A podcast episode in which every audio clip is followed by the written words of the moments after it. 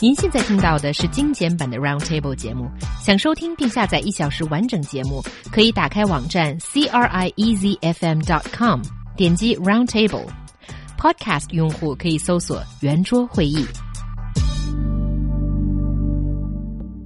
Roundtable is launching this mini series about China and the US. And today we're talking about people in the two countries, how they get to know the other country and how they think of the other country.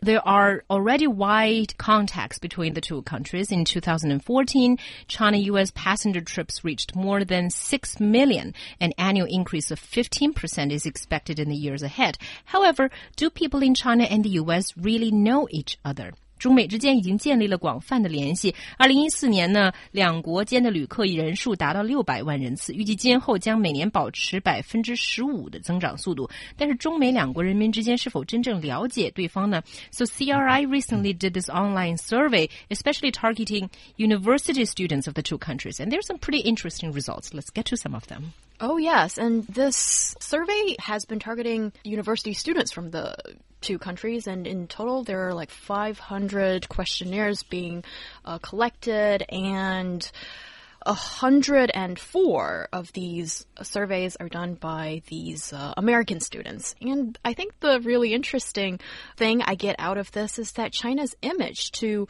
U.S. students is that it is the most populous country. I think that that is something that seems to be registered in people's minds. That when you talk about China, it just sounds like a vast country with multiple heads in it, and then it, it's it's like a just well, and the rest of the body. yes, otherwise it'd be floating heads, not floating heads.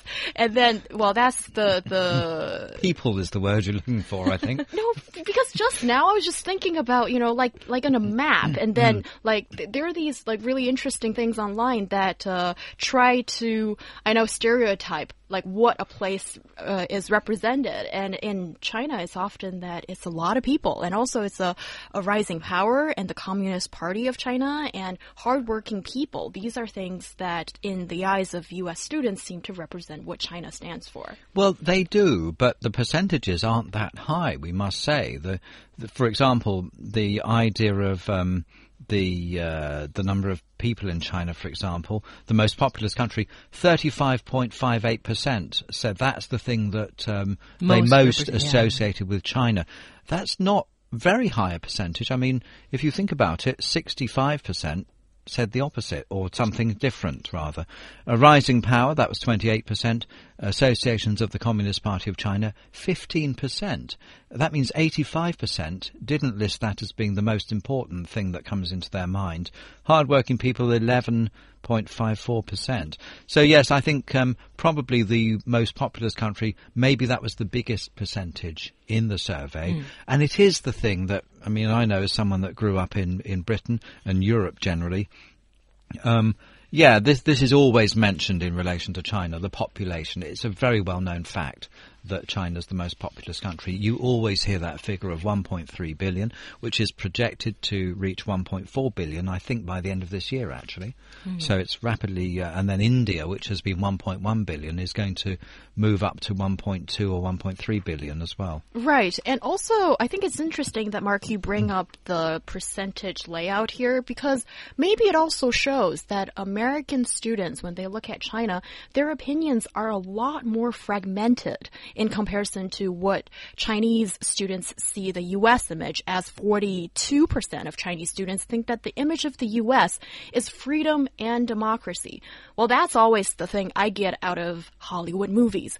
And personal view. And then 30.5% uh, think that the U.S. is a superpower, and then followed by other things like the world police and being self righteous. But those are all less than 10%. So when you do the comparison, I think for uh, the Chinese students, with um, you know so many people thinking that it's the freedom, democracy, superpower, those things, it's you know very in comparison concentrated views. Yeah, and actually, it's very generalized information, isn't it, really? Extremely generalized. You mentioned Hollywood movies. I have a feeling that this is the best way to put forward a view of a nation's culture. uh, uh, although it's a distorted view. Let me give you an example. In every Hollywood movie that shows Los Angeles, for example, they always, without fail, show the five or six tall, silvery buildings Mm. of the financial district Mm-hmm. as a representation of Los Angeles. It's ex- yeah, that is there, but I mean, there's it's extremely uh, misrepresenting that city. It's not like that at all. Most of it's low rise because it's in an earthquake zone, um, so it's not like that at all. Um, so you do, but at least Chinese people know something about American culture, a lot, but it's distorted. Like America is nowhere near as violent as Hollywood movies would give us the impression. In just about every Hollywood movie, maybe that's an exaggeration too. There's some sort of gun violence, but you know, if you talk to Americans, they, they say it's not like that at all. It's a, it's a misrepresentation. So, And so- yeah. so this is how I think China should promote itself um, in the future. Maybe if the film industry could, or the dramas would be good. You know, a Chinese soap opera set in a modern city, showing the extremely advanced um, subway system, the high-speed trains. Well, how young you laugh. But you know, British people do not know that Be- Beijing even has any subway system at all, let alone the most advanced one in the world, because it's brand new.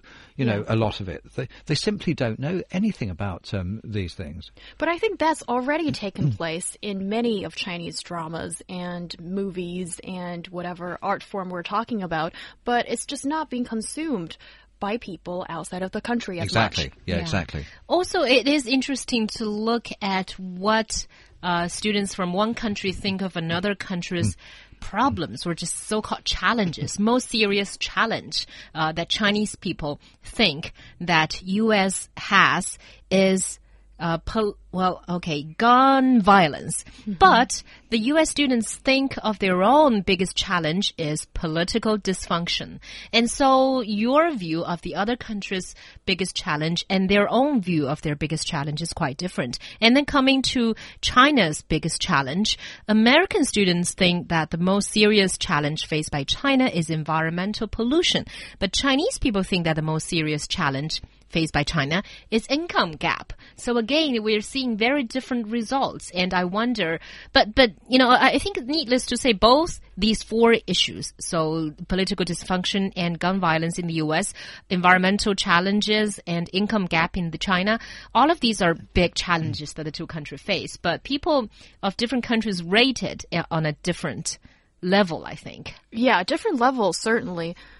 But when you look at what Chinese students think is, you know, serious challenge faced in our own country, of course, number one is uh, income gap, like Xiaohua said, but it's followed by environmental promotion, uh, pollution, excuse me. So, and that's the number one challenge that U.S. students see for China. So, in a way, I think because we're in this brilliant age where, uh, you know, the digital world just makes um, all that information available for people, that we're not that far from truth. It's somewhere like not that uh, uh, No, away no. from us. I think there's the potential for what you call truth, yes. And what I mean by that is, for example, one truth would be to, for example, look at some webcams in the streets of Beijing, because if there are any, I'm sure there are, so that people around the world, because you know there are these webcams all over America and the rest of the world, you can look on the internet and see what a place is like. And of course, visiting a place is the way to find out what something is like and speaking to the people there. However, most people do not do that, any of it. Most people, it seems to me, uh, waste their waste the potential of the internet on more trivial things. So most people seem to get their information about China. American students get it mainly from the American media, and therefore they're looking at, at China through the eyes of someone who's interpreted and filtered it for them. Um, in one way or another. So people, while they do have the potential for a direct experience of China online by looking at, for example, Chinese blogs written by ordinary Chinese citizens about their daily lives, for example. You know, they don't even have to look at the official news outlets. But uh, instead of that, they're looking at the, the American filtered content. You talk about, you know, how students get to know about the other country. I think this is very interesting if we put the two countries together, parallel, and compare them. So, Mark, you said that, you know, most of the U. Uh, well, about 30%, the largest percentage of U.S. students came to know about China about uh, via American media, so their domestic media. But what about the Chinese students? Most of the Chinese students know the U.S. via social media, and that's also taking part uh, about about 34, 35 percentage of the whole population. And following that is Chinese media. 31 percent get the most info from Chinese media, and then from foreign media. And then from U.S. media, you know, on level of decreasing importance. Right, but I don't. Uh, sorry to cut you, Xiaohua, but just one point that comes to my mind immediately is I think comparing Chinese. Uh, students' preference to social media versus American students getting information from Ch about China from the American media, their traditional media, it's not really a great comparison. Because what does social media in China mean? We don't get Twitter. We don't get Facebook. Well, there are equivalents of it, though, aren't So we get it from Weibo and we And get it from other places. That's but an that, interesting thing to say. Yeah, keep going. Yeah. uh, yeah. So, and that is, has been translated into Chinese. That has been filtered into Yes, Chinese. it's sort of filtered information. Also. so we're all getting information that is filtered either uh, through one layer or multiple layers. True. I think also, even when people visit a country, the things they put on social media are edited through their own perception and through their own cultural background. Let me give you two examples. Mm. First, my own. When I first came to China in 2006, because I was way out of date, I thought China still had lots of bicycles and so forth more than cars.